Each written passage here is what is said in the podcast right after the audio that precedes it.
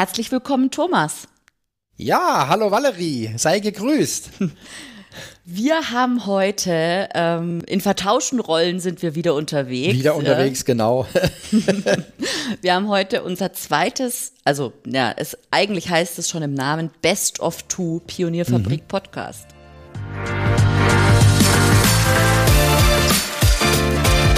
Herzlich willkommen zum Pionierfabrik Podcast. Thomas Barsch spricht darin mit Experten über Geschäftsmodelle und die Schwerpunkte Marketing und Vertrieb. Du findest Thomas Barsch auf Xing und LinkedIn. Er veranstaltet regelmäßig das Digital Breakfast. Alle Infos dazu findest du auf den Seiten www.pionierfabrik.de und digitalbreakfast.de. Abonniere den Pionierfabrik Podcast und hinterlass gerne eine Bewertung. Mein Name ist Valerie Wagner und ich wünsche dir jetzt viel Spaß beim Hören.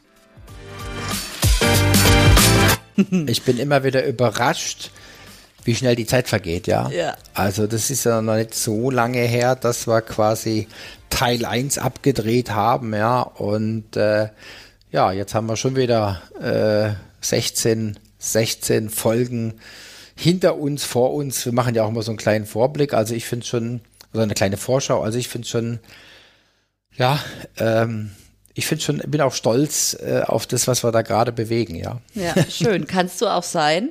Und ähm, ja, wir wollen heute mal ein bisschen so den ähm, Hörerinnen und Hörern, die, äh, die den Pionierfabrik-Podcast und das beziehungsweise vor allen Dingen das Digital Breakfast noch nicht so kennen, ein bisschen so Einblicke geben, mhm. um worum es denn eigentlich geht. Wir haben in unserem Best of One, also in unserer ersten Zusammenfassung, haben wir schon drüber geredet, wie es die, wie es zu diesem Digital Breakfast kam. Äh, die Folge verlinke ich auch in den Show Notes mhm. und äh, ich greife jetzt ein bisschen vor, aber ich war ja am 16.07. dabei, als wir, als das Digital Breakfast zum Thema Podcast Marketing war. Mhm. Jawohl, ganz Und genau. Deswegen möchte ich heute eigentlich so ein bisschen von dir kurz hören, so zur, zur Einstimmung. Warum hast du dich für einen Podcast entschieden? Mhm. Ja, also Podcast, äh, es ist so, ich bin so ein ehemaliger Hörbuchfan. Mhm. Ja. Und ähm, was ich so bei mir selber festgestellt habe, ähm, ich habe also jetzt zum Beispiel beim, beim Sport auf dem, auf, auf dem Fahrrad, ja, so im Winter äh, vorm PC dann YouTube oder so angeschaut, ja. Mhm. Und aus irgendwelchen Gründen war das dann irgendwie nicht so entspannend, sondern war dann irgendwie stressig, ja. Mhm. Und ich bin dann dazu übergegangen, also wirklich nur Audio zu hören, also Podcast, Hörbücher und so weiter. Und das fand ich wesentlich entspannender, weil halt ein Kanal fehlte und also das, das war einfach so, ja. Und wir hatten ja schon mal einen, einen Podcast äh, laufen und dann, dann äh, kam ich natürlich immer wieder damit äh, in Berührung und dann habe ich gesagt, Mensch, wir, wir probieren das einfach, ja, ähm, und jetzt, ähm, ja, wir hatten ja, wie gesagt, dann dieses, äh, da kommen wir nachher noch drauf, diesen, mhm. dieses Digital Breakfast und da hat die, die Paula Thom, die hat dann auch wirklich nochmal bestätigt, dass ein Podcast äh, ein nebenher Medium ist, mhm. ja, äh, was keine Zeit stiehlt, sondern man gewinnt dadurch Zeit. Ja, das heißt, man hört zu nebenher, man kann zurückspulen und und und. Und da kam jetzt quasi nochmal im Nachhinein äh, eine plausible Erklärung für das, was wir schon gemacht haben. Ja, ja, also wir sind ja auch, oder ich bin ja auch manchmal dafür bekannt, dass ich äh, äh sehr, sehr schnell Dinge umsetze. Ja. Jetzt äh, nicht, weil ich davon überzeugt bin, sondern weil ich es ausprobieren will, um dann zu gucken, wie sind die Resultate. Und ähnlich war es beim Podcast auch. Ja. Super, ja. Also ich finde es auch immer, also ich schneide ja den Podcast, also ne, wir haben ja äh, genau. ähm, da so eine Verbindung quasi und ich finde es auch immer, es, die Themen sind auch immer interessant und deine Gäste sind auch immer sehr interessant. Mhm. Also es ist nie irgendwie langweilig, es hat immer so ein, so ein Pep drin, wirklich. Also ich muss sagen, das, ein Grund, äh, das macht mir auch unheimlich Spaß, ja. Mhm. Also das macht mir unheimlich Spaß äh, man lernt auch immer wieder was. Also ich lerne bei jedem Digital Breakfast wieder irgendwas. Mhm. ähm, das sind vielleicht nur Nuancen, ja, aber so im, in der Gesamtheit macht es schon viel aus, ja. Also ich bin da so wirklich so ein, so ein, so ein Perlenfischer, ja. Ja. Also es muss nicht immer das ganz, ganz große Ding sein, sondern das kann auch mal was Kleines sein, ja, ein ganz, ganz kleines Detail, was aber dann letztendlich äh, einen unheimlichen He einen Hebel darstellt, ja, wenn ich jetzt irgendwas ändere, ja. Und deswegen, deswegen, ähm, ja, mache ich das gerne und äh, werde es auch weitermachen, ja. Wenn wir uns dann äh, später ähm, in der Folge jetzt äh, die, den kurzen Schnipsel über das Podcast-Marketing anhören, dann kannst du ja vielleicht ein paar Insights geben. Da können wir dann später nochmal drüber sprechen. Mhm. Ja, ganz genau. Machen wir, ne? Super, dann legen wir los. Ähm, wir reisen in die Vergangenheit und zwar am, am 28. Mai äh, hatte das Digital Breakfast den Namen Digital Selling entlang des Sales Cycles und da hast du dir Kimberley Campbell von SAP geholt und da hören wir jetzt mal rein. Mhm. Sehr, sehr gerne. Und dann hat der Kunde gesagt, nee, die Teilnehmer haben sich dagegen entschieden, sie würden es gern online machen. Also wir hatten den ersten Workshop online, haben gesagt, Mensch, das hat doch super geklappt, den ganzen Tag. Äh, äh, wir hatten verschiedene Sessions und so weiter und äh, das hat super geklappt und ähm, so zwischen den Zeilen, wir haben keinen Bock jetzt da Ja. äh, im Auto zu sitzen, ja, wegen ein Tag Workshop sind zwei Tage rum. Ähm, Ja, Okay, gut, gut, ja. Ähm, also ich denke, das, also es gibt Dinge, die, die kommen nicht mehr zurück, ja. ja, das denke ich auch. Also ich äh, denke, die, diese Zeiten sind vorbei und ich würde es aber auch als Chance nutzen, ne? weil es verkürzt ja natürlich auch die Sales. Zyklen enorm, ähm, weil man ja vorher auch davon abhängig war. Und allein die Terminfindung, ja, war ja oft schon so Bottleneck zu sehen, okay, wer kann jetzt wann, wie, wo da sein. Ähm, und ich finde, also ich, so eine Tendenz zu hybriden Geschichten finde ich, glaube ich, ganz gut. So alles virtuell ist auch manchmal schwierig, aber so hybrid ist zumindest vielleicht auf Kundenseite und auf Anbieterseite man zusammen, also ne, getrennt, aber dann zusammensitzen kann und das irgendwie stattfindet, das finde ich schon ganz gut. Oder dass man halt wirklich sagt, so wie wir das in der Vergangenheit schon gehandhabt haben, die Produktexperten oder IT-Spezialisten oder wen auch immer man braucht, der wirklich eine knappe Ressource dann in dem Fall Mhm. ist, dass man die zumindest virtuell mit dazu holt. Und ähm, ja, ich, ich sehe das als enorme Chance für, für uns alle. Um, mit der Kehrseite, dass man dann vielleicht nicht mehr so viele Meilen sammelt, ja, aber Ja, okay, ja. mehr Freizeit. ja oder man, Wie war denn das Digital Breakfast? Ja, also ich fand's, ich fand's äh, enorm gut. Also das war top aufbereitet äh, von der Kimberly. Die macht es ja schon seit Jahren. Die hat auch äh, in der Organisation bei SAP, äh, war sie da quasi als Trainer unterwegs zum Thema Digital Selling ähm, und ähm, hat auch Partner äh, geschult, also hat es mehrere Jahre lang gemacht und ähm, hat also wirklich auch, äh, ich sag jetzt mal, einen tollen Foliensatz gehabt. Ich erinnere mich jetzt äh, an eine Folie, wo sie wirklich so ein Sales, äh, so ein Sales-Prozess, so ein Sales-Cycle abgebildet hat und wo dann in der äh, entsprechenden Phase waren dann auch Tool-Vorschläge von ihr, wo sie gesagt hat, okay, in dieser Phase nutzen wir die und die Tools, ja, um einfach äh, ja noch besser zu sein, noch schneller zu sein und und und. Also das fand ich schon, das war extrem gut und vor allen Dingen äh, war das halt was, das war einzigartig, ja, das habe ich so in der in der Form noch nicht gesehen, so gut aufbereitet, also äh, war hatte hatte also auch für mich äh, einen, einen ziemlich hohen Nutzen, ja, hat mir hat mir super gefallen. Und dann waren natürlich wieder so ein paar Perlen versteckt, ja, ähm, das hat vielleicht der ein oder andere gar nicht so wahrgenommen, aber sie hat dann außerdem noch so zwei drei Dinge erwähnt, die waren wirklich ähm, ja Champions League. Okay. Ja. Also jetzt machst du mich ja sehr neugierig, ne? Zu, gl glücklicherweise zeichnest du ja auch diese Digital Breakfasts auf. Mhm, genau. Sind die für alle zugänglich? Ja, die sind, die sind für alle zugänglich. Ich stock jetzt gerade so ein bisschen, weil wir haben natürlich 2022 einiges vor und ähm, wir verlangen ja kein Geld von den Teilnehmern.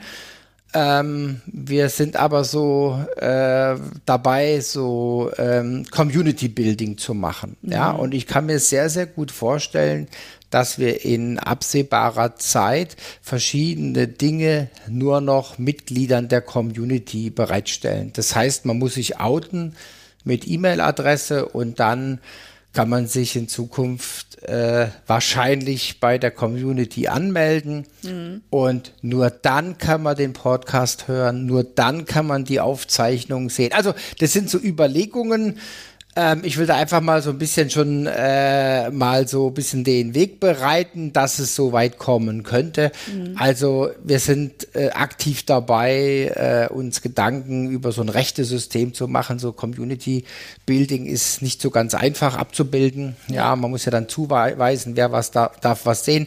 Also da sind wir dabei und äh, Tipp, was auf jeden Fall Mehrwert bietet, ist, wenn man sich bei dem Newsletter anmeldet, mhm. äh, den wir machen. Ähm, das ist jetzt auch noch relativ neu, ist ungefähr zeitgleich entstanden mit dieser, mit dem Best of, also wenn man so sagt, so die 17. Folge, also ungefähr zeitgleich. Äh, wir machen jetzt am Montag geht der 16. Newsletter raus, also 16 Wochen machen wir das und da sind wir natürlich, ähm, haben wir, sind wir auch sehr ehrgeizig, ja. Mhm. Ehrgeizig heißt, dass wir ähm, ja eine sehr, sehr hohe Öffnungsrate haben. Äh, mhm. Wir sind jetzt gerade so bei 35 Prozent. Oh, wow. Und wir haben auch einen Haufen Klicks und so weiter. Also da tut sich sehr, sehr viel und von daher glaube ich, dass wir da auch auf dem richtigen Weg sind. Nichtsdestotrotz werde ich jetzt noch die Gunst der Stunde nutzen und diese Aufzeichnung auf jeden Fall in den Shownotes verlinken. ja, genau, macht es, ja. Genau. Super. Dann äh, reisen wir weiter in der Zeit zum 4. Juni 2021. Und zwar hieß da das Digital Breakfast, so funktioniert Content Creation heute. Da hast du Lars Kroll von So Real GmbH eingeladen und da hören wir jetzt auch mal rein. Mhm. Was verstehe ich unter Content Creation? Also es ist im Prinzip für mich ein, äh, der, der ganze Prozess von der, der ganze kreative Prozess, um genau zu sein, von der Ideenfindung zur Produktion und dann zur Veröffentlichung von primär digitalen Inhalten, sei es, ob wir im Kleinen über am Ende ein äh, Instagram-Post reden oder im Großen um äh, die Realisierung von einem Livestream, aus dem dann eine Aufzeichnung entsteht, aus der dann kleine Videoschnipsel entstehen, die dann wiederum auf bekannten Social-Media-Kanälen veröffentlicht werden. Also dieser mhm. ganze Prozess zur Erstellung von digitalen Inhalten. Mhm. Okay. Und äh, ja, wie funktioniert es heute? Also was ist so deiner Ansicht nach der Status quo jetzt von solchen von solchen äh, Produktionen?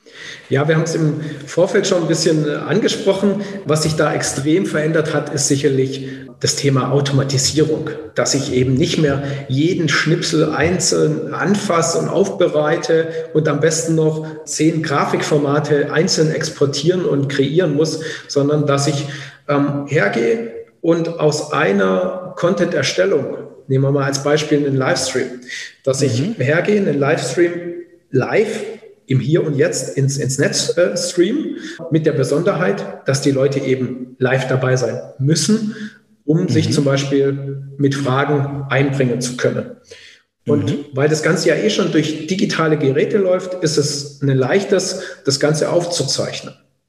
Und das ist dann der nächste Schritt, zu schauen, okay, was kann ich mit dem Datenmaterial machen, das ich eh schon produziert mhm. habe? Was kann ich da herausfiltern? Darauf habe ich mich besonders gefreut. Mhm. Ähm, auf äh, wie das funktioniert mit der Content Creation heute, weil ich bin ja auch ein Content Creator. Mhm, was gab es genau. denn da beim Digital Breakfast? Ja, äh, wie, wie meinst du jetzt, was, was wir machen oder? Äh, ja. Zum Beispiel, ja, genau. Ja, also wir machen, wir machen da auch relativ viel. Ähm, wir hauen ja Content raus. Das wird sich auch verändern. Äh, wir machen auch dieses Thema Medienmehrfachnutzung, ja, das, was der, was der Lars angesprochen hat. Mhm. Wir sind noch so ein bisschen am Austarieren, wie viel unsere Zielgruppe verkraftet, ja. Mhm. Also auf Xing sind wir schon relativ gut unterwegs. Auf LinkedIn werden wir noch gar nicht so wahrgenommen. Das heißt, in LinkedIn werden wir in Zukunft ein bisschen mehr Gas geben. Ähm, und ähm, ja, er hat es ja angesprochen, also wir haben automatisiert das ganze Thema Grafiken ähm, wenn wir jetzt also gerade über das Digital Breakfast äh, reden, dann äh, haben wir da so ein, so ein, ja, ich sag mal, so ein, ja, so ein kleines Programm, äh, wo ich dann nur Titel, ähm, Titel, Datum äh, und Speaker eingebe und dann werden 15 Grafikformate rausgeschossen. Ja, mhm. das ist schon, also erstens ist es extrem schnell, also wenn ich, wenn ich gut drauf bin, mache ich, mache ich sowas in fünf bis zehn Minuten. Mhm. Das heißt, ich habe die gesamte Bandbreite an Grafiken fertig, ja. Mhm. Dann, was du machst, ist ja dann auch die Grafiken dann zum Beispiel zu verwenden für Headliner, für Instagram, für Twitter und so weiter. Also da haben wir dann auch schon wieder die, Mehrfachnutzung des Covers äh, und so weiter. Also ich glaube, da sind wir schon ganz gut. Wir haben dann auch die Aufzeichnung. Da gibt es sicherlich noch Potenzial bei uns, ja, weil wir bisher einfach aufzeichnen. Wir machen jetzt keine keine Schnipsel, äh, von denen der Lars gesprochen hat. Also ähm, also ich sehe da auch noch, noch Potenzial, da bei uns noch mehr zu machen. Ja. Mhm. mhm.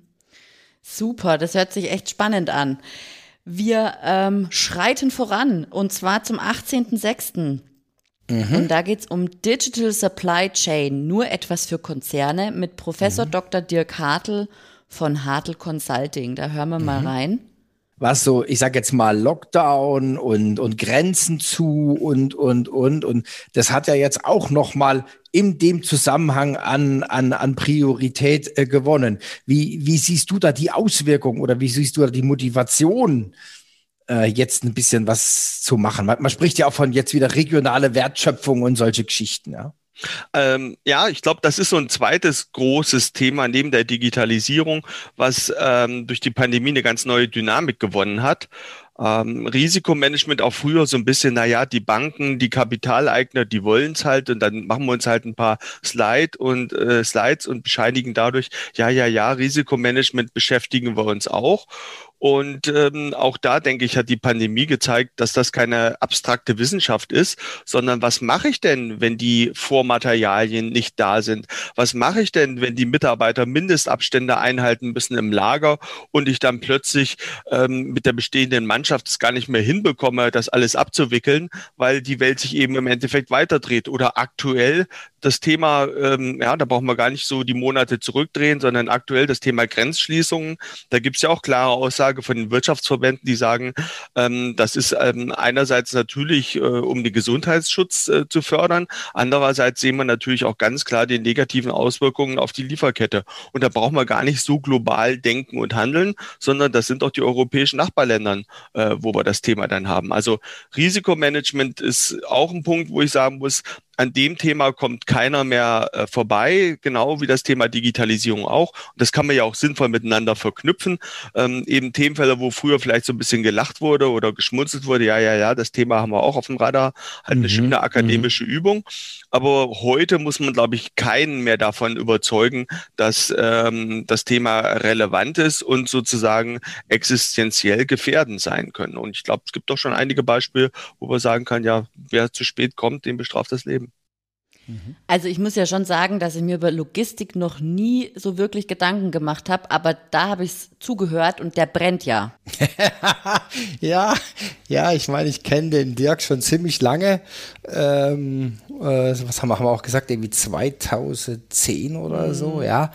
Ähm, ich habe ihn an der FOM Hochschule kennengelernt und er hat ja eine Professur äh, an der Dualen Hochschule äh, Stuttgart und da muss ich dann ehrlich sagen, und er hat mich dann rübergezogen, ja. Er hat mhm. mich dann auch in seinen Studiengang äh, rübergezogen und wir haben da schon wirklich äh, wunder, wundervolle Studentenprojekte gemacht äh, zum Thema Logistik. Ähm, da bin ich jetzt ehrlich, äh, das war immer so eine Woche und das, das hört sich jetzt vielleicht irgendwie blöd an, aber das war für mich ein Highlight im Jahr. Mhm. Diese Woche äh, so ein Studentenprojekt bei irgendeiner Firma vor Ort zu machen. Ja. ja. Also absolut gut.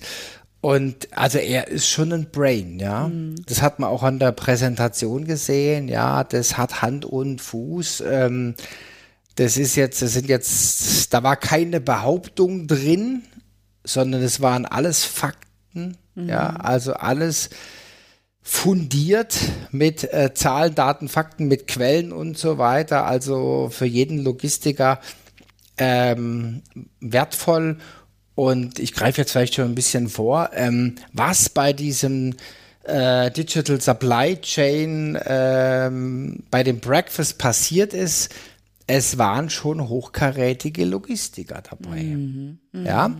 Und äh, es war jemand dabei vom Bundesverband Logistik. Mhm. Ja, dann war jemand dabei von einem Halbleiterhersteller. Also ähm, wirklich Leute, mit denen ich mich dann danach auch unterhalten habe. Und es hat sich dann Folgendes entwickelt. Ähm, wir haben ja jetzt beim Digital Breakfast sogenannte Schwerpunktthemen herausgearbeitet, wo wir sagen, okay, wir suchen uns Themen, die wir zusätzlich noch als Digital Breakfast durchführen, die dann aber in eine fachliche Tiefe gehen. Ja. Ja, also da wird dann ein Thema äh, tiefer behandelt und da ist quasi bei diesem Digital Breakfast ist dann das Digital Breakfast Supply Chain geboren. Mhm.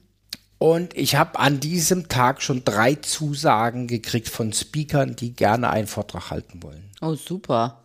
Ja, das heißt, wir haben es jetzt noch nicht, es ist noch nicht 100% in trockenen Tüchern, ja. Es ist ganz wahrscheinlich, dass wir dann nächstes Jahr äh, mit dem Sonderformat Digital Breakfast Supply Chain an den Start gehen. Cool, nicht schlecht. ähm, dann habe ich noch eins vergessen. Mhm. Das wollte ich unbedingt an der Stelle noch sagen. Der Dirk ist auch äh, in Indien unterwegs. Gut, die haben es gerade auch extrem schwer. Und mhm. ich habe ihn aber gefragt, ob er seine Indi indischen Kollegen eingeladen hat. Und dann hat er gesagt, äh, Nee, weil das ist ja in Deutsch und die sprechen nur Englisch. Und das hat mich dann ziemlich motiviert, weil ich mal gelesen habe, dass es bei äh, Zoom, äh, bei den, äh, bei den Webmeetings, da gibt es eine Funktion äh, Dolmetscher. Ja, mhm. und zwar nicht automatisches Dolmetschen, sondern ähm, ja, ein Mensch. Mhm. Und dann habe ich mich erinnert und ähm, wir hatten mal einige Dolmetscher auch schon beim Digital Breakfast als Gast und die habe ich dann alle angeschrieben. Und die Claudia Schaffert hat dann, äh, hat dann geantwortet und hat gesagt, ja, das habe ich schon gemacht. Und dann haben wir am 18.06., wir haben es nicht an die große Glocke gehangen, mhm. ja, aber wir haben einen Test gemacht. Das heißt, dass ähm, dieses Digital Breakfast wurde simultan übersetzt. Ja, ich konnte dann im Zoom die Sprache auswählen und konnte sagen Deutsch oder Englisch. Ich konnte auch dann noch sagen, äh, mit Original äh, im Hintergrund oder ohne. Und das war fantastisch. Also der, der Test war absolut gigantisch. Das äh, kam super an. Und damit haben wir uns halt jetzt vorbereitet ähm, für eine weitere Internationalisierung des Digital Breakfast. Sensationell, sensationell. Also das heißt, du kannst in Zoom als Teilnehmer einstellen, wie du übersetzt haben möchtest, wenn der Veranstalter eine Übersetzung anbietet. Genau, wenn wir da, wir könnten da, also ich, ich bin jetzt mal, wir könnten da zum Beispiel äh, fünf oder zehn äh, Konferenzdolmetscher äh, engagieren, also sag mal Chinesisch, Französisch, Deutsch, Spanisch, wie auch immer. Mhm und dann werden die zugeordnet und dann kann jeder User seine Sprache auswählen und, hält da, und erhält dann die Übersetzung. Gut, wir, wir, wir, wir machen mal weiter. Wir haben noch ein paar Digital ja, Breakfasts. Wir haben, noch, wir haben noch ein paar, wir müssen Gas geben, glaube ich. Ja, ja. Wir müssen ein bisschen auf die Tube drücken, sonst wird's genau. Wird's, wird's äh, langweilig, ne? So, und sonst wird es außerdem ein Long, Long Here, ne? Also ja, sonst ja, ja, äh, machen wir so genau. Lava-Podcast-mäßig. Mhm, mhm, mhm. also, wir sind am 25.06 und mhm. sprechen über das Digital Breakfast, die Königsdisziplin Global mhm. Account Management. Und mhm. äh, das hat Ralf äh, Komor vorgetragen. Mhm. Und da hören wir mal rein. Mhm. Ja, gut, weil du sagst Account Management. Account Management ist jetzt für mich, um mal bei so einem Bild zu bleiben, ähm, regional. Mhm. Ja, ähm, Key Account Management würde ich dann äh, als Zwischenstufe sehen. Das sage ich mal, das ist vielleicht national. Mhm.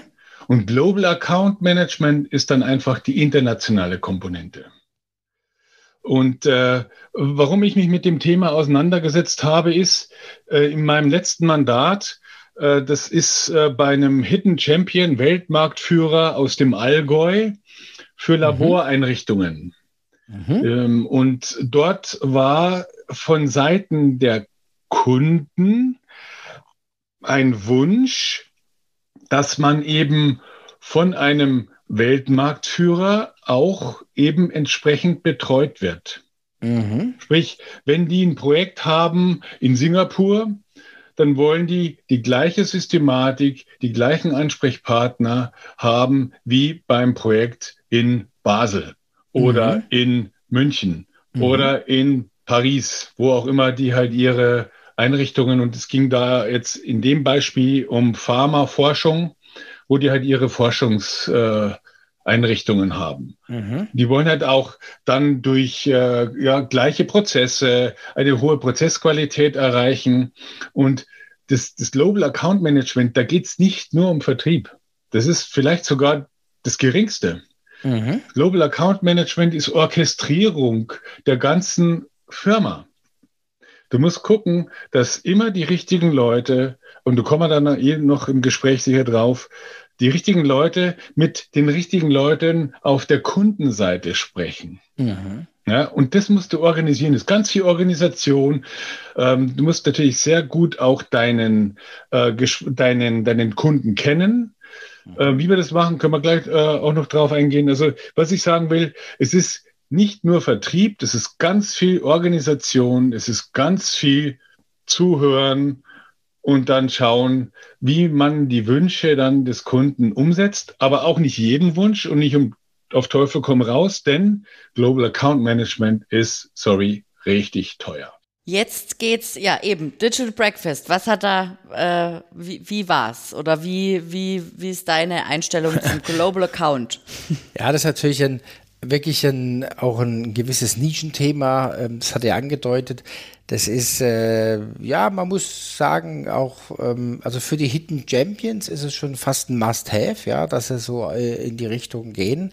Ähm, es kostet viel Geld, aber es hat natürlich dann auch, äh, es hat natürlich dann auch ein, wenn man es richtig macht, ein Return of Invest, ja äh, weil man auf einmal ähm, ja weltweit hat es ja auch ähm, hat ja auch äh, kurz angedeutet ähm, es ist dann so eine konzertierte Aktion wenn man das hat ja. Und sonst verbrennt man sehr sehr viel Geld wenn man es nicht macht und vor allen Dingen ähm, die Erfolgschancen äh, die gehen runter, ja, äh, also so nach dem Motto viele Köche, sondern ähm, das sollte schon ein professionelles Team sein, ja. Und das hat er also in meinen Augen auch hervorragend dargestellt und äh, was er auch gemacht hat, äh, fand ich auch klasse.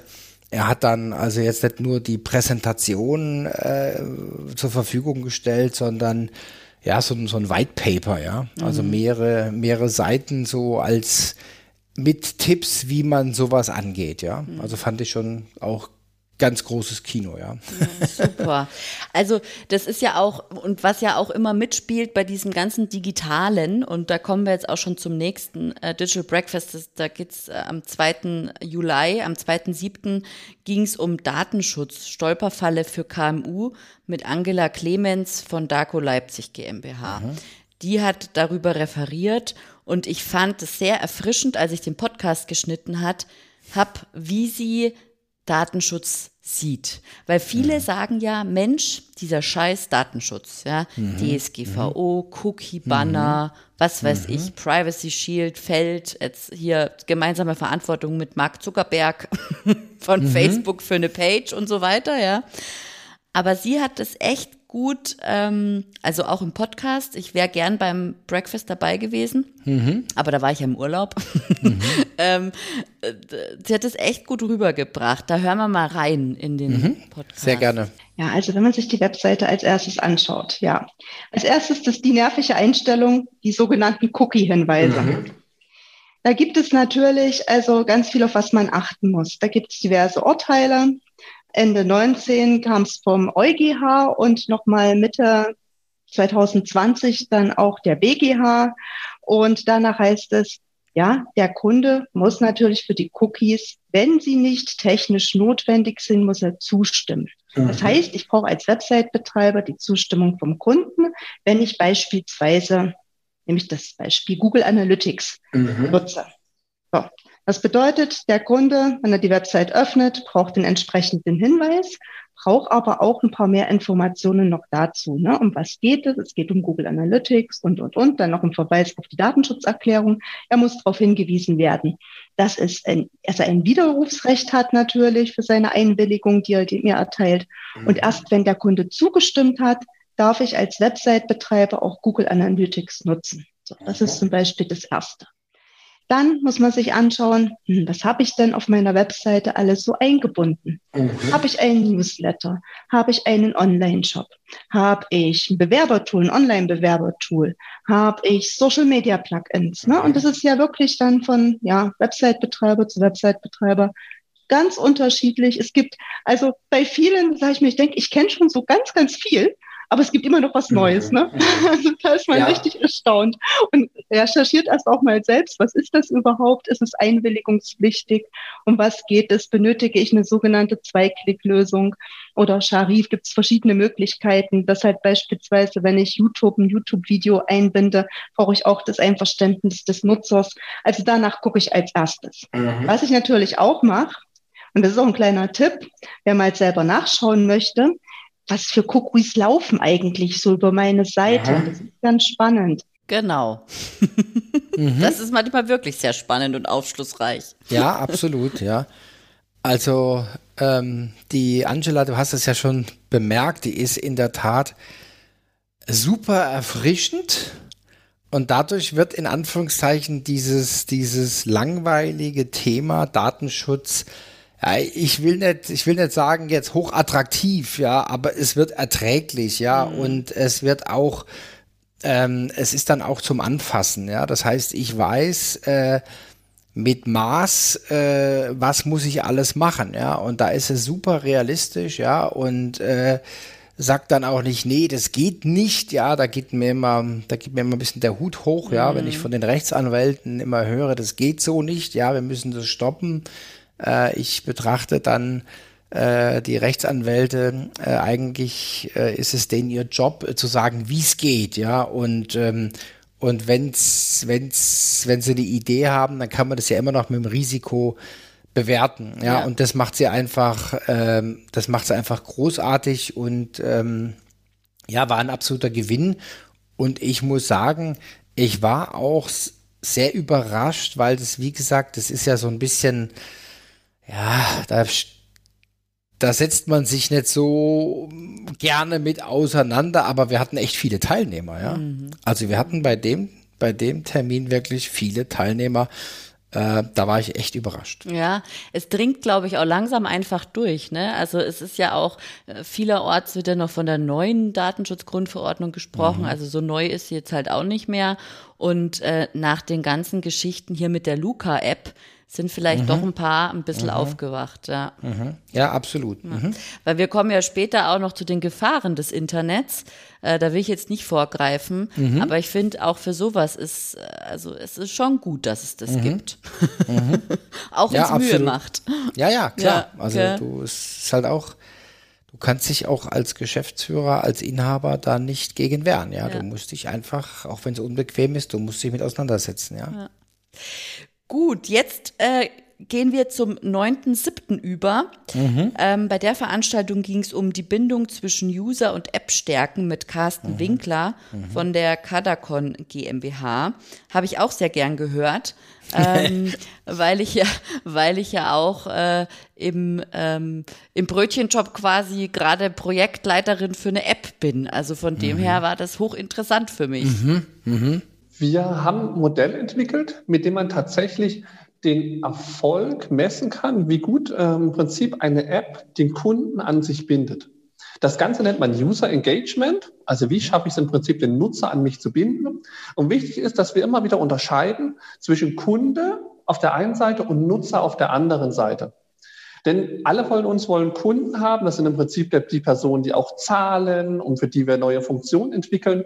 Aber langfristig brauchen wir diese Nutzer. Das können natürlich rein mental betrachtet die gleiche Person sein. Wir müssen aber unser Produkt an den Nutzern ausrichten. Denn diese Nutzer machen unsere App langfristig erfolgreich. Denn wir wollen, dass diese Nutzer immer wieder kommen, unsere App immer wieder öffnen, wenn oh, am besten natürlich mehrmals am Tag. Aber auf keinen Fall sollte es eine App sein, die im Prinzip nur einmal im Jahr für einen bestimmten Case geöffnet ist. Weil dann sind wir in unserer Priorität im Kunden-Mindset viel zu weit nach hinten gerutscht. Ja, also wer die App-Betreiber, die das ja besonders gut machen, äh, sind ja die Social-Media-Kanäle, ne? Also Facebook oder auch Xing oder LinkedIn oder Instagram. Also die, die von denen kann man sich was abgucken, oder? Mm, jein, also ähm, Facebook, also es ist jetzt so meine persönliche Wahrnehmung. Facebook finde ich irgendwie nicht so besonders spannend. Ähm, also mein mein Favorit zurzeit, kann ich offen sagen, ähm, ist äh, TikTok, Pinterest und dann Instagram, auch in der, in der Reihenfolge. Mhm. Ähm, und die machen das schon, die machen das schon ähm, sehr, sehr gut. Und ähm, was der Carsten auch erklärt hat, die haben ähm, quasi ein Modell entwickelt ähm, mit verschiedenen Phasen und äh, was man jetzt ja offensichtlich, oder was du jetzt so offensichtlich an, angesprochen hast, das ist ja dieses Thema Trigger. Mhm. Ja, also wie trigger ich den, wie trigger ich jetzt den, den User, dass er wieder in die App zurückkommt, ja. ja.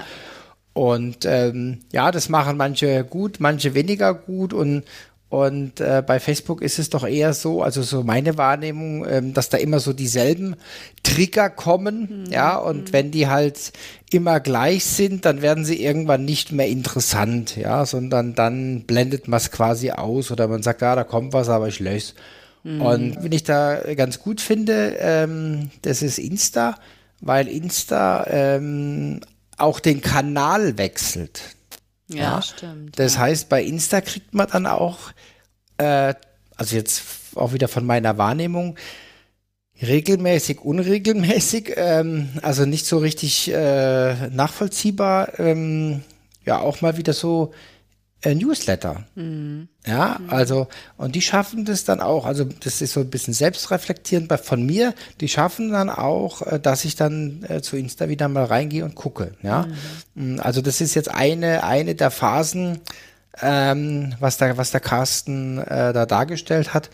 Ähm, also das App war nur exemplarisch, das gilt für alle digitalen Produkte, was er da, ähm, was er da so äh, mitgeschrieben hat und also da konnte ich auch sehr, sehr viel mitnehmen und der hat auch eine, in meinen Augen, sehr, sehr gute Präsentation gezeigt, äh, die man natürlich wie bei uns üblich auch nach wie vor downloaden kann. Mm, mm, super. Ja, das werde ich auch ähm, verlinken in den Show Notes. Mhm. Und jetzt kommen wir zum 16.07. Und äh, da war ich ja live dabei und in Farbe. und es ist ja eins meiner Lieblingsthemen, ja, mhm. durch Podcast-Marketing zum Helden deiner Zielgruppe mit Paula mhm. Turm von podcastmarketing.io. Und da hören wir auch natürlich einmal rein. Was noch das Schöne ist am Podcast, dass es uns eigentlich Zeit schenkt und keine Zeit nimmt, da wir es einfach mhm. nebenher machen können. Und da gibt mhm. es sogar Studien aus den USA, die zeigen, wenn der Körper beschäftigt ist mit einer einfachen Aufgabe, sage ich mal, wo der Kopf nicht gebraucht wird, sei es Sport, Putzen, Kochen, was wir so mhm. nebenher machen, vielleicht auch Autofahren dann können wir uns sogar noch besser darauf konzentrieren, was wir hören. Und dementsprechend funktioniert das gerade sehr gut, dass wir Podcasts nebenher hören. Und deshalb mhm. kommen sie auch so gut an, weil wir da einfach uns nicht hinsetzen müssen und uns erstmal eine Stunde Zeit nehmen müssen, sondern diese Zeit eh automatisch meistens irgendwo zur Verfügung haben. Das ist total auf jeden Fall auch noch ein extremer Mehrwert für Podcaster, dass man einfach dadurch in, ja, in ganz neue äh, Nischen reinkommt oder überhaupt die Experten seiner eigenen Nische noch besser kennenlernen kann und in Kontakt treten kann mit anderen Leuten. Da hat sie also mhm. wirklich was Richtiges gesagt. Einmal das mit dem ähm, mit dem Zeit schenken, das fand ich sehr mhm. schön formuliert. Mhm. Und das Zweite, mhm. was sie jetzt am Schluss gesagt hat, äh, und auch beim Digital Breakfast selbst, ähm, das Netzwerken. Ja, also wie gesagt, war eine, war auch eine tolle Folge. Auch, sie hat auch, äh, fand ich auch ganz gut. Sie hat es auch mit, mit Zahlen äh, hinterlegt äh, am Anfang, ja, was, was geht da gerade ab? Und ähm, ich kann jetzt auch wieder so ein bisschen aus dem Nähkästchen plaudern, ähm, was zum Beispiel bei bei uns gerade passiert. Ähm, ich habe jetzt äh, ja aktuell zwei Anfragen von anderen Podcastern, mhm. ja, aus USA. Mhm. Ich weiß gar nicht, wie die auf mich gekommen sind, ja. Ähm, aber die haben auch, also der eine hat eine riesen Reichweite, eine riesen Reichweite und der hat vorgeschlagen, ähm, dass ich mal zu ihm in einen Podcast komme und er zu mir. Cool. Ja? ja, also das ist genau das, äh, also das sind auch Dinge, da habe ich gar nicht mit gerechnet. Ich meine, die Paula hat es ja in Anführungszeichen angedroht, dass sowas passiert, ja, mhm. und jetzt ist es passiert. Und jetzt bin ich schon ganz gespannt, ähm, wie es da jetzt weitergeht. Ja, ja. also ich habe schon, ich habe schon bei mehreren Podcasts äh, auch ein Interview gegeben und so.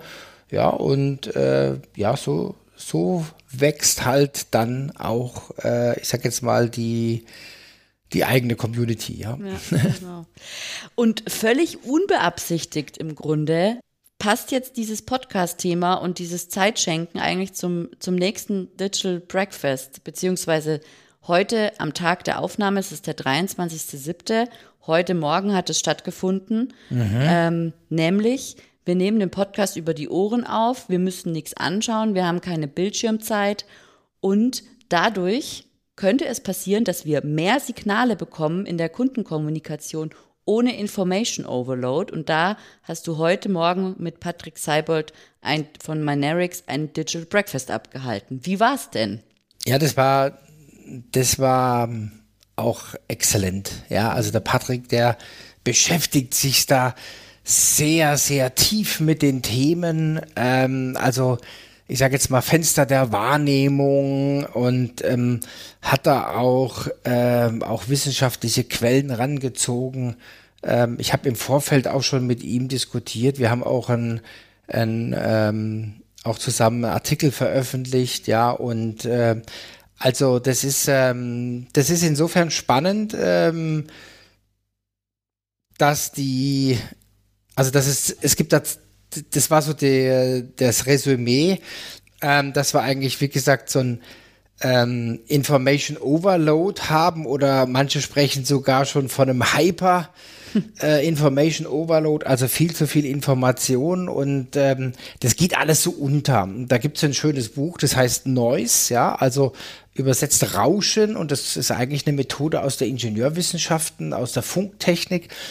Äh, vielleicht haben wir auch den einen oder anderen Funker dabei und da gibt es immer ein Rauschen, ja. Mhm. Und dann ist die große Kunst, die wesentlichen Signale rauszufiltern. Und ich finde, es ist ein unheimlich gutes Bild für die Kommunikation, ja. Also ähm, was ist Beiwerk, was ist Rauschen, was also was äh, lenkt von dem eigentlichen Signal, also was, was lenkt von der eigentlichen Botschaft ab? Und da gibt's auch so ein paar ganz schöne Zitate, ähm, die es auch dann äh, auf den Punkt bringen. Ähm, Entschuldige den langen Brief, ich hatte keine Zeit, einen kurzen ja. zu schreiben. Ja. ja. Und das bringt so ziemlich auf den Punkt. Oder andere sagen äh, komprimierte Sprache. Also wir wollen schnell Informationen aufnehmen. Äh, wir haben auch nur äh, ein gewisses äh, ein gewisses Zeitfenster. Ähm, also ich sage jetzt mal so bei einer bei einer Webseite ähm, ist es so, dass man je nachdem ob Mobile oder Desktop äh, man ungefähr zwei Sekunden hat. Mhm. Ja, da gibt es noch mhm. alte Daten, die sprechen immer von dem Goldfisch. Acht Sekunden hätte man Zeit. Das ist ja. Quatsch. Die Quelle ist alt. Ja. Äh, die neuesten Erkenntnisse sagen, also es gibt dann eine gewisse Unterschied 1,8 und bis 2,4 beim Desktop. Ich merke mir so zwei Sekunden hast du Zeit und dann muss die Botschaft rüberkommen. Ja, und je nachdem, wo ich mich jetzt im, in meinem, äh, in meinem, in meiner Customer Journey befinde, ähm, ist der Kunde, der Interessent auch bereit, dann zum Beispiel mehr Zeit aufzubringen. Ja, ja. und ähm, er hat dann, äh, sie haben dann auch eine Auswertung gemacht von den Daten, äh, die sie erheben, und äh, da hat er gesagt, ja, also ähm, im Schnitt im Schnitt, äh, ähm, also da sind wir jetzt bei Angeboten, Präsentationen, die man verschickt, also schon weiter fortgeschritten. Mhm. Aber im Schnitt verbringen die Leute zwei Minuten. Damit. Mhm. Ja, und zwei Minuten heißt eine DIN A4-Seite. Mhm. So, und wenn ich jetzt, wenn ich jetzt mehr mache, ähm, dann ist es kontraproduktiv und er hat da auch ein Beispiel gebracht, ähm, wo sie dann auch tief reingegangen sind, haben das analysiert und haben eine ursprüngliche Präsentation von 18 Seiten auf zwei Seiten reduziert. Ja. Wahnsinn. Ich merke schon, du bist noch ganz, das ist alles noch ganz frisch. Ich ja. habe auch einen Schnipsel mitgebracht. Wollen wir uns den doch ja, nochmal anhören? Ja, hören wir mal an. Ja. Natürlich, klar. Ja, was habe ich mir zu dem Titel gedacht? Ähm, das Ganze geht ein bisschen darauf zurück, dass eine Kundin uns gefragt hatte, hey, ihr habt ja diese Software, ihr bietet diese Auswertungen. Was muss ich denn eigentlich beachten beim Thema meiner Dokumente? Mhm.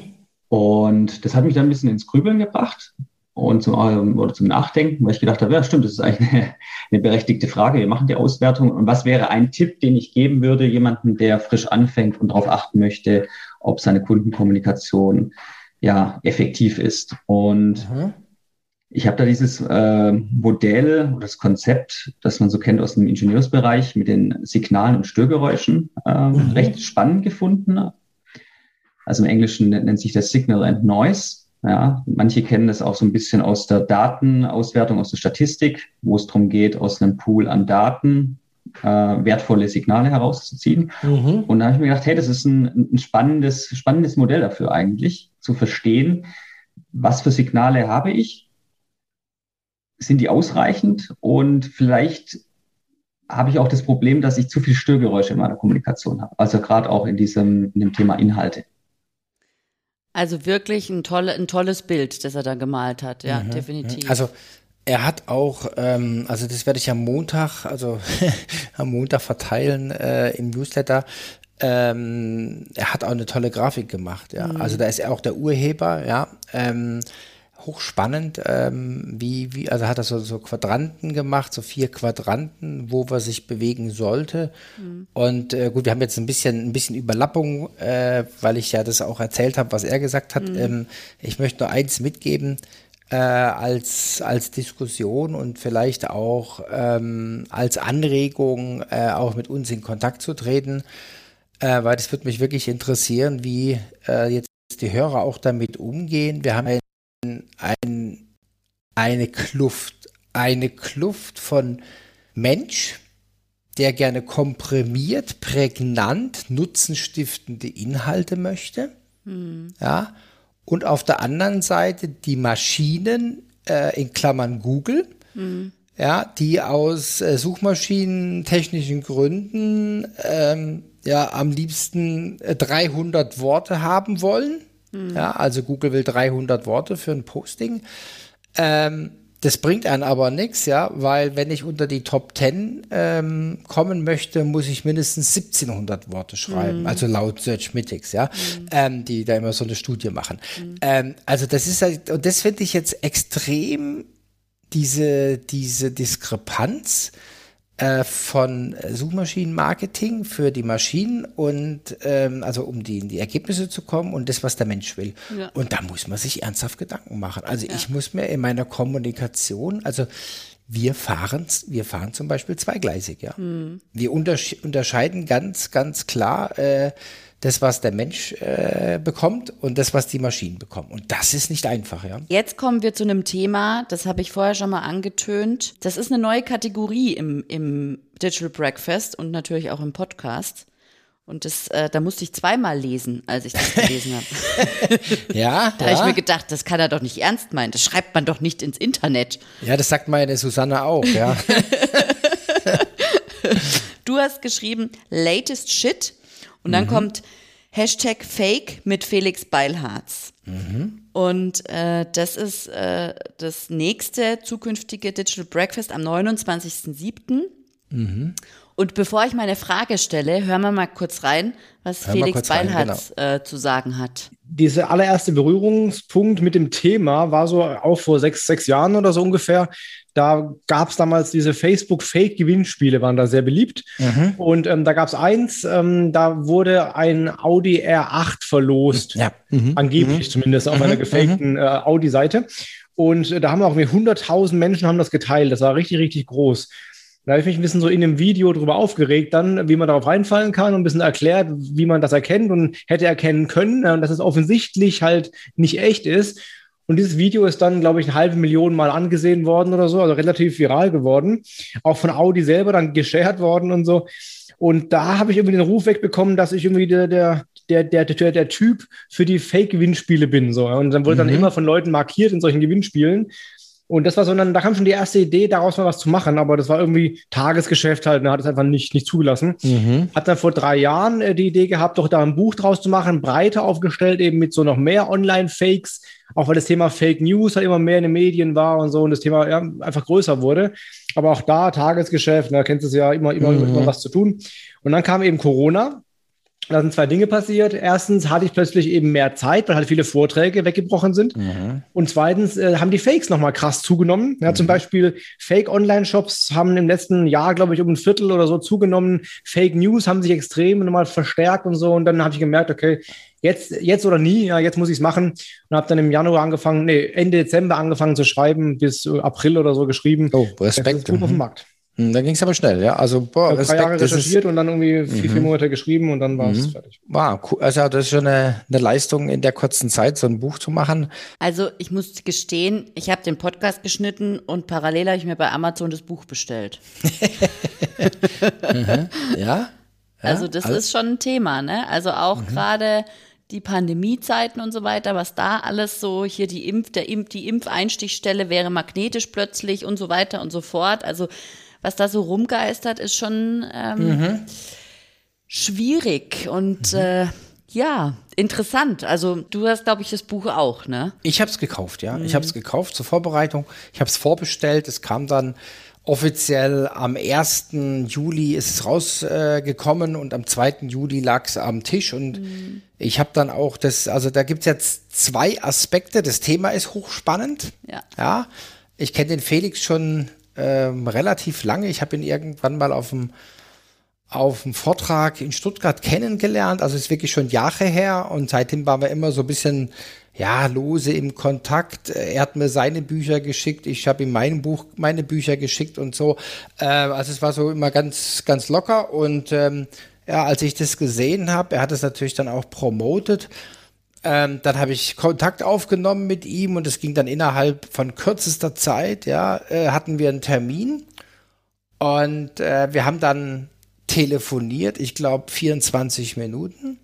In den 24 Minuten haben wir das äh, Digital Breakfast besprochen. In den 24 Minuten haben wir einen Trailer abgedreht. Zwei Tage später den Podcast. Fünf Tage später wurde der Podcast quasi äh, dann auch, äh, ging dann live. Ja. Also mit einer unheimlichen Geschwindigkeit. Also spannendes Thema, für jeden interessant, also auch für meine Schwiegermutter, auch für meine Kinder, weil es ja auch da letztendlich um Medienkompetenz geht. Also ja. Thema mega spannend. Und was wir jetzt mit diesem neuen Format genau. äh, machen wollen, äh, deswegen Latest Shit. Ja. Und der Anspruch für uns ist bei Latest Shit, dass wir ein hochaktuelles Thema in maximal vier Wochen als Digital Breakfast umsetzen. Okay. Ja, mhm. äh, aber die gesamten, die gesamten äh, Dinge zur Vermarktung trotzdem hinbekommen. Ich meine, da bist du dann auch die Leidtragende, ja. äh, mal kurz ein, äh, mal kurz ein po äh, Podcast zwischenschieben, mal kurz ein Teaser-Video zwischenschieben und und und. Und das ist uns hervorragend beim Felix äh, gelungen. Und wir haben jetzt schon die nächsten latest Shit-Sachen äh, am Start. Ja. ja, wie gesagt, die werden dann immer relativ kurzfristig äh, kurzfristig dann ausgeschrieben und beworben. Mhm. Also das ist jetzt einer äh, unserer neuen äh, Formate. Finde ich gut, hat mir gut gefallen und auch das Thema äh, hat mich sehr angesprochen. Mhm. Ich schaue mal, ob ich es äh, am 29.07. einrichten kann. Ja, aber du weißt ja, wir zeichnen ja auf. Richtig, du kannst genau, es dir stimmt. ja dann auch, auch noch rein, reinziehen. Genau. genau mhm. ja. So, nächstes Thema und da war ich ganz äh, erstaunt oder beeindruckt, muss ich sagen, weil das kennt man eigentlich nur so aus dem Film. Du hattest einen Gast mit Pseudonym. da ja, habe ich gedacht, genau. das ist nicht dem sein Ernst. Ist das da? Ja, wie heißt denn der wirklich? Und ich war ganz neugierig. Aber cooler Typ. Er nennt sich, ich weiß nicht, ob, man, ob ich es jetzt richtig ausspreche, er nennt sich Raichu Ketchum. Ja. Okay. Mhm. Und da beim Digital Breakfast am 30.07. geht es um Cybersecurity. Was hat das mit mir und meinem Unternehmen zu tun? Und das finde ich genauso wie die DSGVO und den Datenschutz so wichtig und auch in Bezug auf dieses latest Shit mit den Fake-Geschichten passt mhm. es echt super in die, also super in deine Timeline. Wirklich gut äh, durchgeplant. ich werde jetzt mal ähm, den Schnipsel abspielen.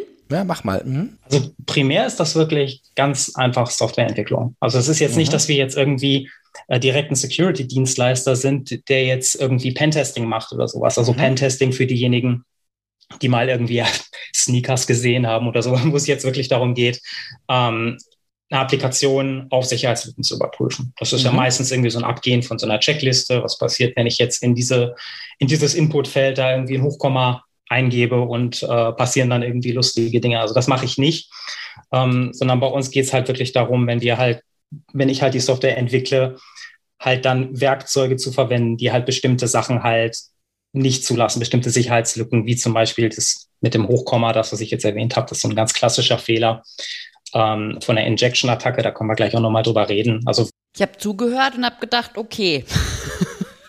muss, muss mir noch mal einer erklären. Ja, ähm, das ist, ist ein komplexes Thema, aber äh, ihm geht es tatsächlich schon bei der, ähm, bei der Entwicklung eigentlich um die Sicherheit. Habe ich das so mhm. grob absolut, richtig verstanden? Absolut. Und, und er, er macht da auch sehr, sehr viel äh, es, ich sag's jetzt einfach mal so, er sieht es so ein bisschen auch als, als seine gesellschaftliche Aufgabe, da ähm, mhm. aufzuklären und deswegen auch unter dem Synonym, weil da ist er bekannt, da hat er unheimliche Zugriffszahlen auch auf YouTube, ja, äh, was das angeht. Deswegen habe ich auch gesagt, ja, äh, äh, es ist so üblich und er hat auch eine E-Mail-Adresse äh, mit, mit dem Pseudonym und mhm. so weiter. Also das passt in die ganze Thematik und und der geht ja eher so in Richtung weißer Hacker, ja. Mhm, also ähm, ja. und genau. und das ist schon, also wie gesagt, das, ich denke, das wird mega spannend. Und was da jetzt passiert, das hast du ja schon angedeutet. Ähm, da kommen immer verschiedene Sachen zusammen. Ich glaube, ich habe bin ich auch ein bisschen stolz drauf und das habe ich auch jetzt einfach angenommen, also jetzt für mich selber, das muss man auch für sich selber akzeptieren. Ich glaube, ich habe eine extrem gute Nase für Themen. Ja. ja? Äh, und zwar auch vorausschauend. Ich meine, wir haben ja das, das vor, vor Monaten schon ausgemacht, ja. Mhm. Und jetzt, jetzt gibt es ja gerade aktuell die ganzen Thema, äh, die ganzen Cyberattacken mit Lösegeldforderungen und so ja. weiter. Und das ist jetzt natürlich, also zum einen vielleicht ein gutes Gefühl, aber auch ein, natürlich ein gewisser Zufall.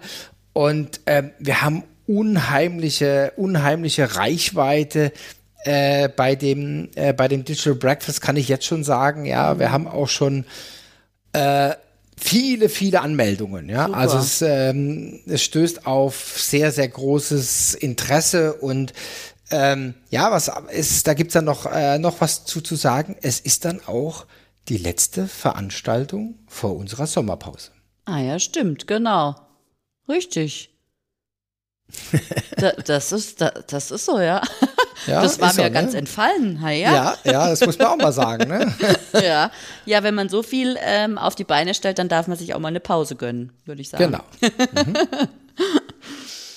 ja, jetzt wird es handwerklich. Äh, mhm. Wir gehen, es geht jetzt um Hammer und Nägel. Ähm, mhm. äh, und zwar geht es am 3.9., das ist dann das erste Digital Breakfast äh, nach deiner Sommerpause, mhm. geht es um äh, Hammer oder Nagel, wie digitale Tools den Sales-Prozess definieren. Und mhm. da hast du äh, im Podcast mit Till Beutling von der Flur GmbH gesprochen und äh, den hören wir dann auch als Referent oder sehen wir dann auch als Referent am 3.9. Mhm. bei der Veranstaltung. Jetzt hören wir mal rein, mhm. was das mit dem ha Hammer und dem Nagel auf sich hat. Ich glaube, im Prinzip haben wir schon relativ viel, ähm, sagen wir mal so, von der von der geistigen Haltung, die dahinter steht, jetzt schon besprochen. So, ne? Also ich glaube, es geht ja irgendwie immer wieder so um diesen Fit zwischen, ähm, zwischen Problem und welche Lösung. Und jetzt gerade im Kontext Corona, aber ich bin mir relativ sicher darüber hinaus, ähm, sind wir sehr stark damit konfrontiert gewesen, dass Unternehmen sich bei uns gemeldet haben und gesagt haben, ey, pass mal auf, ähm, liebe Flurs, wir haben einfach das Problem, wir können keinen Sales mehr machen, ne? weil unsere Mitarbeiter können nicht durch die Gegend fliegen, so wie sie es halt vorher gemacht haben. Und ähm, wir finden das irgendwie unbefriedigend, das über Teams zu machen. Habt ihr da irgendwie nicht eine spannendere Lösung? So. Und das war dann so der Ausgangspunkt, dass wir uns wirklich speziell mit diesem Thema Sales auch angefangen haben auseinanderzusetzen. Letztes Jahr im, das war relativ früh, ich glaube so im März ging das irgendwie los. Ähm, und wir haben dann halt festgestellt, dass da im Prinzip halt die falschen Werkzeuge eingesetzt werden, um dieses konkrete Problem zu lösen. So, ne? Also ähm, ich will natürlich jetzt irgendwie nicht zu weit vorgreifen, aber grundsätzlich geht es ja halt schon beim Thema Branding los. Ja? Also ein Unternehmen steckt x Tausende, Zehntausende von Euro ähm, da rein, um eine konsistente Erscheinung ähm, zu gewährleisten. Das heißt, jeder Touchpoint ist genau definiert, ist genau gestaltet. Ähm, jeder Kontaktpunkt mit dem Unternehmen entspricht dem, wie sich das Unternehmen das vorgestellt hat. Und dann machst du einen Sales-Termin und das erste, was der sieht, ist Microsoft Teams hat jetzt halt irgendwie nicht so richtig viel mit dem Unternehmen dann irgendwie zu tun. Plus, du hebst dich natürlich überhaupt nicht darüber dann von der Konkurrenz dann auch ab. Ne? Also wenn wir jetzt irgendwie mal über den Sinn und Zweck vom Thema Marke als Differenzierungsmoment mhm. sprechen, finde ich schon mal einen relativ wichtigen Punkt. Ähm, dann der nächste Punkt ist, und das ist, glaube ich, so die Kernaussage hinter diesem Hammer, Hammer und Nagel, also vielleicht kurz um es so zu sagen, ich glaube, es wird Abraham Maslow zugesprochen, dieses Zitat, ähm, wenn ich einen Hammer habe, sieht jedes Problem aus wie ein Nagel. Und das mhm. finde ich halt relativ passend. Ähm, und um in der Metapher zu bleiben, geht es natürlich dann auch genauso weiter, ne? weil die Möglichkeiten, die ich habe, wenn ich eine Video-Chat-Plattform nutze, wie zum Beispiel Teams oder Zoom oder Jitsi oder was auch immer, sind natürlich auf das begrenzt, was diese Videochat-Plattform mir anbietet. Und das ist natürlich vor allem die Funktion, Videochats zu gewährleisten. Das ist richtig. Wenn du einen Hammer hast, sieht jedes Problem aus wie ein Nagel. Mhm. Mhm. Ja, ja. Perfekt. Also die sind schon, äh, das sind also Markenprofis, mhm. ja. Ähm, kommen, also haben, viele haben dann Design studiert und so weiter, also sind dann auch Designer und das ist schon, also da habe ich festgestellt, die sind auf einer ganz anderen, das merkt man jetzt auch so ein bisschen bei dem kleinen Schnipsel, die sind auf einer ganz anderen Ebene unterwegs. Ja, ja. also das ist schon High Level, ja? ja. Also das ist dann, ich sag jetzt mal, äh, Branding, äh, gelebt über alle Kanäle, über die neuen Kanäle. Also das wird mit Sicherheit sehr, sehr spannend, ja. Mhm. Ähm, ich bin mir auch bewusst, ähm, dass da viele Unternehmen ja, ich will jetzt niemand so nahe treten, aber Lichtjahre von entfernt sind. Mhm. Ja, aber wir wollen ja immer mal zeigen, womit sich äh, äh, Firmen, womit sich Hidden Champions, womit sich Konzerne, ähm, also ich sage jetzt mal die, die super erfolgreichen, womit die sich auseinandersetzen. Ja, ja. und deswegen freue ich mich auch auf den Till. Was ja auch, ich glaube, ihr habt ja, oder du hast ja beim Digital Breakfast oder in der Pionierfabrik so einen Vierklang, ne? Wie mhm. heißt Data, Insights? Data, Insights, ähm, Actions, Results. Results, genau. Und äh, im, im Digital Breakfast am 10. September geht es um Data Science. Wir müssen uns mhm. sputen. Da hast mhm. du dich im Podcast mit Martin Vogt von Cure mhm. Intelligence unterhalten und der wird auch Referent sein. Der wird Referent sein, ja. Genau. Und dann hören wir mal kurz ähm, rein in einen mhm. Tonschnipsel. Ja, ja, also diese Wörter, Worte sind auch nicht von uns, sondern die sind von, von Angela Merkel, ehrlich gesagt. Die, die haben wir in, in einem, einem Zitat bedient. Ähm, ich glaube aber, dass sie recht hat. Und zwar ist es so, dass äh, ja, Daten werden ja oft als Rohstoffe bezeichnet, wobei das nicht ganz stimmig ist, weil Rohstoffe nehmen ja ab. Ja, aber die Datenmenge im Gegenzug dazu, die, die explodiert geradezu, die verfügbare Datenmenge. Und ähm, ich glaube, dass sich damit einhergehend auch Geschäftsmodelle ändern. Ähm, zum einen natürlich dadurch, dass ich ähm, durch, ähm, durch Kunden, die ich besser kennenlernen kann, aber auch durch, durch Automatisierungen. Und mir ist das selber nochmal klar geworden an einem Beispiel, was eine, eine ja, fast Kollegin von mir einmal erzählt hat, die gefragt hat, was ist der Unterschied, was macht, ist eigentlich Digitalisierung, was ist Data Science, was ändert sich da? Und die hat das einfache Beispiel eines smarten Kühlschranks genommen. Gesagt, was ist die Aufgabe eines normalen Kühlschranks? Der, der macht ja irgendwie die, die, das Essen eben kalt, damit es länger hält. Was ist der Unterschied eines Smart-Kühlschranks, der Daten sammelt? Zum Beispiel dazu, was wurde eingekauft, wann wurde der Kühlschrank befüllt, wann wird gegessen, wie lang sind die Haltbarkeitsdaten. Da ändert sich das Geschäftsmodell kolossal. Also zum Beispiel mhm. kann man eine Kooperation eingehen mit einem ja, mit einem Lebensmitteleinzelhandel und sagen, kauf bitte diese Sachen nach, wenn es Sonderangebote gibt.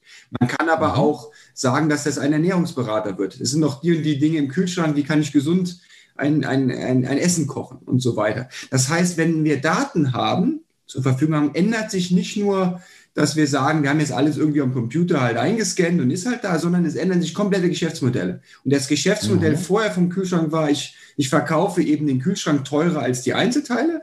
Und jetzt ist es so, ich werde zusätzlich zum Datenmanager. Ja, ich kann eben Rezepte einbinden, ich kann äh, Werbung einbinden, ich kann ganz viele Dinge machen. Und deshalb, und ich glaube, dass das nicht nur im Bereich Kühlschrank jetzt ist, was jetzt ein Beispiel ist, aber dass das fast alle Industrien betrifft. Ja, das ist von der, von der Industrie, die misst, wann gehen Produkte kaputt, bevor sie überhaupt kaputt sind anhand mhm. der Messung von Laserdaten, Vibration, Temperatur, Sounddaten, die gemessen mhm. werden, aber auch hin zur Automatisierung, damit ich noch kosteneffizient unterwegs bin, ja, indem ich Texte automatisch zusammenfasse, indem ich Kunden besser verstehe, warum Abwanderung. Und das ist gerade mittendrin. Das ist ja oft so diese Schlagwörter, die hier immer verwendet werden, wie Industrie 4.0, ähm, die eben dazu führen, dass sich Geschäftsmodelle rasant ändern können also ich glaube, das wird ein ganz tolles Digital Breakfast, weil ich habe mir den Titel durchgelesen, habe gedacht, okay, Data Science, keine Ahnung, was kommt jetzt wieder, ne? Irgend so ein Hochschuldozent wird mir jetzt irgendwas erzählen. Ähm, ach Mensch, und dann kam der mit dem Kühlschrank um die Ecke und dann habe ich gedacht, ah, ah ja, stimmt. Mhm, mhm, mhm. und so wird's plastisch, ne? Also man kann, man kann sich was vorstellen, das ist ein Alltagsgegenstand. Ich finde es auf der einen Seite sehr praktisch, auf der anderen Seite wenn mein Kühlschrank weiß, wann ich esse. Mhm. Gut, vielleicht hilft es auch dann beim Abnehmen, ne? Absolut, absolut. Also, also das habe ich jetzt ganz vergessen. Äh, der Martin, da fehlt jetzt der Titel, also Professor Doktor, ja, hat ja. eine Professur in Trier ähm, ja. und ist dann wissenschaftlicher Berater der Cure Intelligence und also ich, ich, ähm, vielleicht wiederhole ich mich auch, ja, aber ist mir jetzt quasi egal. Aber wir haben jetzt irgendwie äh, und da bin ich sehr stolz drauf. Ähm, wir haben echt jetzt Speaker, ja, äh, die ganz weit vorne sind. Ja, mhm. also ob wir jetzt den Till nehmen oder ja, also wirklich, wirklich, ähm, also so Leuchtturmfirmen, ja, die wirklich was machen und ähm, ich denke, es muss sich nur mal, wen das interessiert, ja, oder wer noch unschlüssig ist, äh, soll er jetzt da bei dem Digital Breakfast teilnehmen oder nicht, der guckt sich einfach mal die Webseite an von Q Intelligence, ja. Mhm. Das einfach mal machen und gucken, was die sonst noch so machen. Also, ich war total beeindruckt und ähm, die alleine die Webseite, äh, die die haben, ich sammle gute Webseiten und diese ist ganz, ganz weit vorne. So, jetzt kommen wir zum äh, 28. September mhm. und da mhm. gibt's ein äh, C-Level Leader Digital Breakfast. Was das genau ist, erklärst du uns gleich. Mhm. Ähm, aber äh, ich lese mal den Titel vor und ich habe mich köstlich amüsiert beim Schneiden dieses Podcasts. Unternehmen modernisieren durch das Töten von heiligen Kühen. Mit Dr. Stefan Meyer äh, und er ist äh, Sacred Cow Expert. Mhm. Sensationell. Also hören wir mal rein. Ja, ich bin Stefan Meyer, lebe in der Gegend von Frankfurt und bin seit 25 Jahren berufstätig. Und nach meinem Studium der Wirtschaftspsychologie hat es mich so in diese Welt der Berater verschlagen. Und da habe ich erst bei einer ganz großen Unternehmensberatung angeheuert. Und da galt die Daumenregel, wenn du Psychologe bist, dann landest du automatisch in der Abteilung für Change Management. Und das mache ich mhm. jetzt quasi seitdem. Mhm. Und deswegen habe ich im Laufe von 25 Jahren sehr viele Art von Change-Initiativen gesehen, also Wandel, Veränderungsprojekten, wie auch immer man das nennen will. Ich habe jetzt so ziemlich alle Varianten davon gesehen, mhm. die es gibt. Und kam irgendwann zu dem Schluss, es gibt mindestens zwei Arten davon und die eine ist spannender als die andere. Mhm. Und die andere, das ist die, die es meistens gibt, nämlich so dieser Wandel an der Oberfläche. So nach dem Motto, wasch mir den Pelz und mach mich nicht nass. Mhm. Ja, wo man, mhm. mhm. wo man einen Wandel machen muss, weil es der eigenen Karriere förderlich ist oder damit man sagen kann, ich habe was gemacht, aber es darf sich bitteschön nichts ändern. Mhm. Und dann gibt es weitaus seltener auch diese andere Art von Wandel, den ich mal nenne den radikalen Wandel, wo man wirklich die Spielregeln verändert und wo dann auch in der Regel sich die Sachen hinterher dramatisch gebessert haben. Ja, wirklich ein, die, die Chance zum Wandel zu etwas Besserem.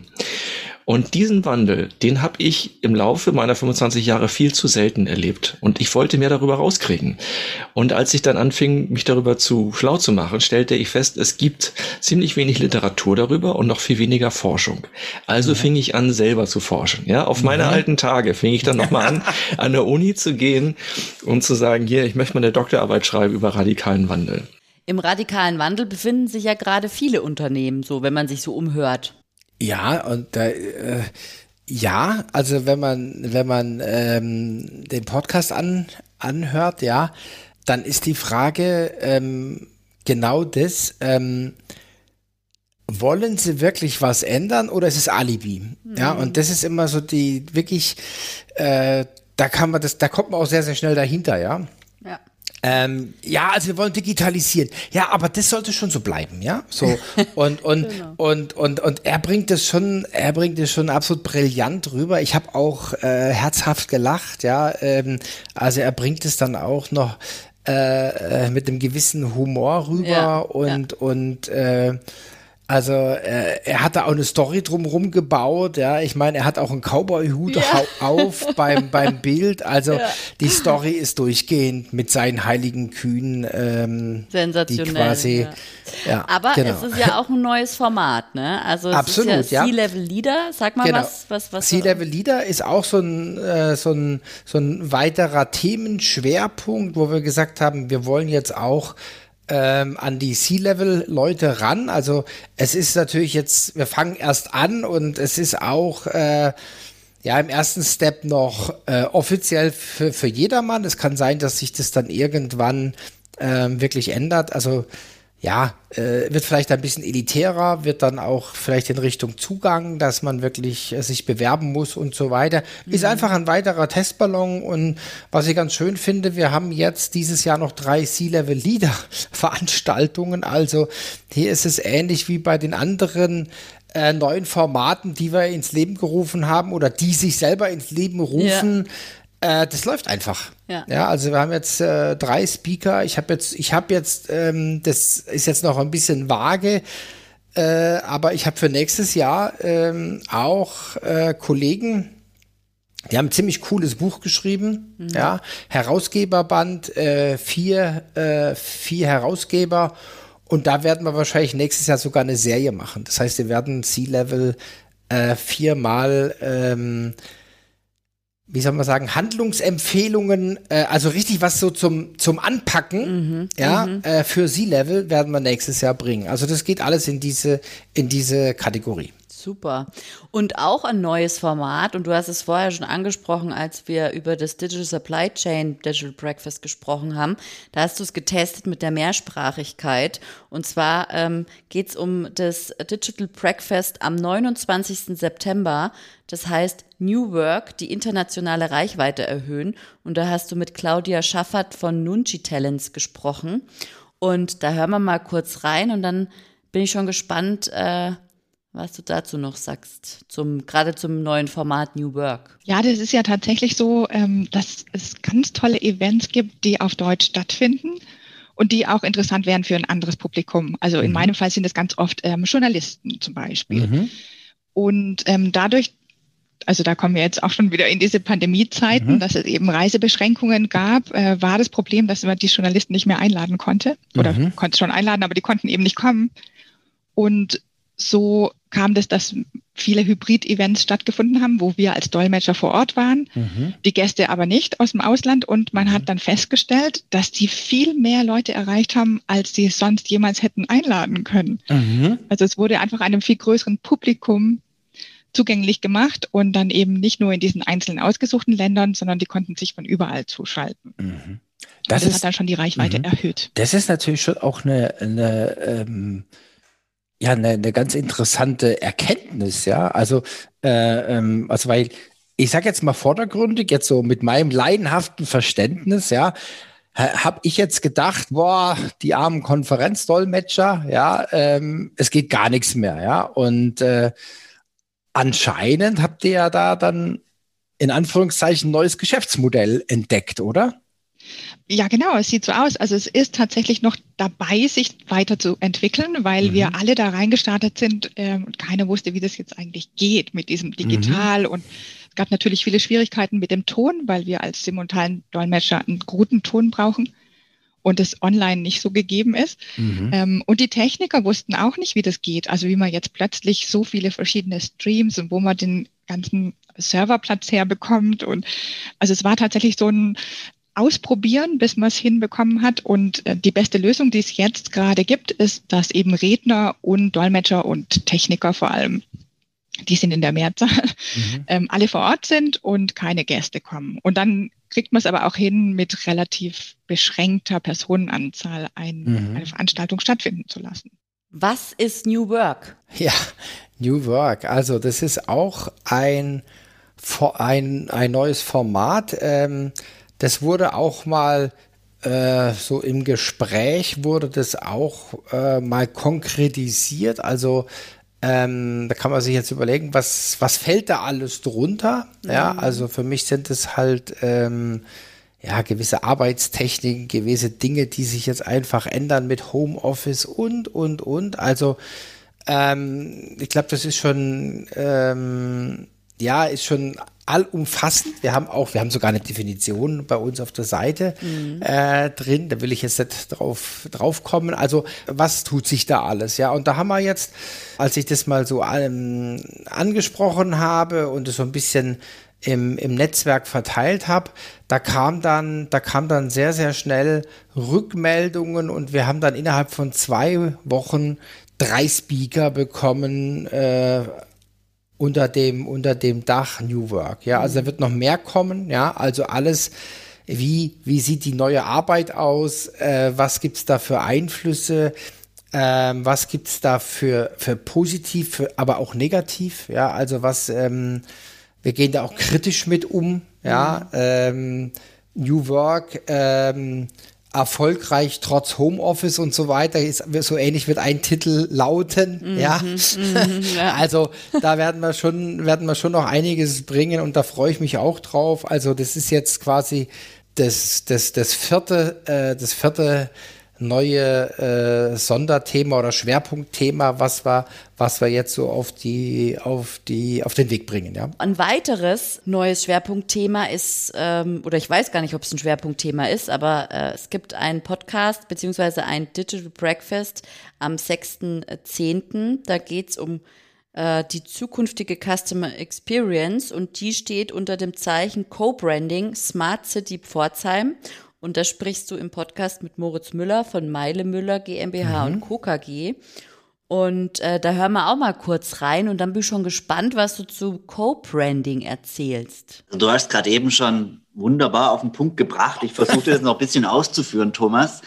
Und äh, angefangen bei unserer Denkweise. Ähm, natürlich, Technologie, Veränderung ist der Hammer, lieben wir, machen mhm. wir, treiben wir, gestalten wir aber nicht zum Selbstzweck. Technologie zum Selbstzweck ist aus unserer Sicht immer zum Scheitern verurteilt, mhm. sondern muss immer Nutzen stiften und den Nutzen für den Kunden unserer Kunden. Also die Konsumenten müssen einfach einen Mehrwert erleben durch das, was wir am Anfang der Kette realisieren können für unsere Kunden, wiederum für deren Kunden.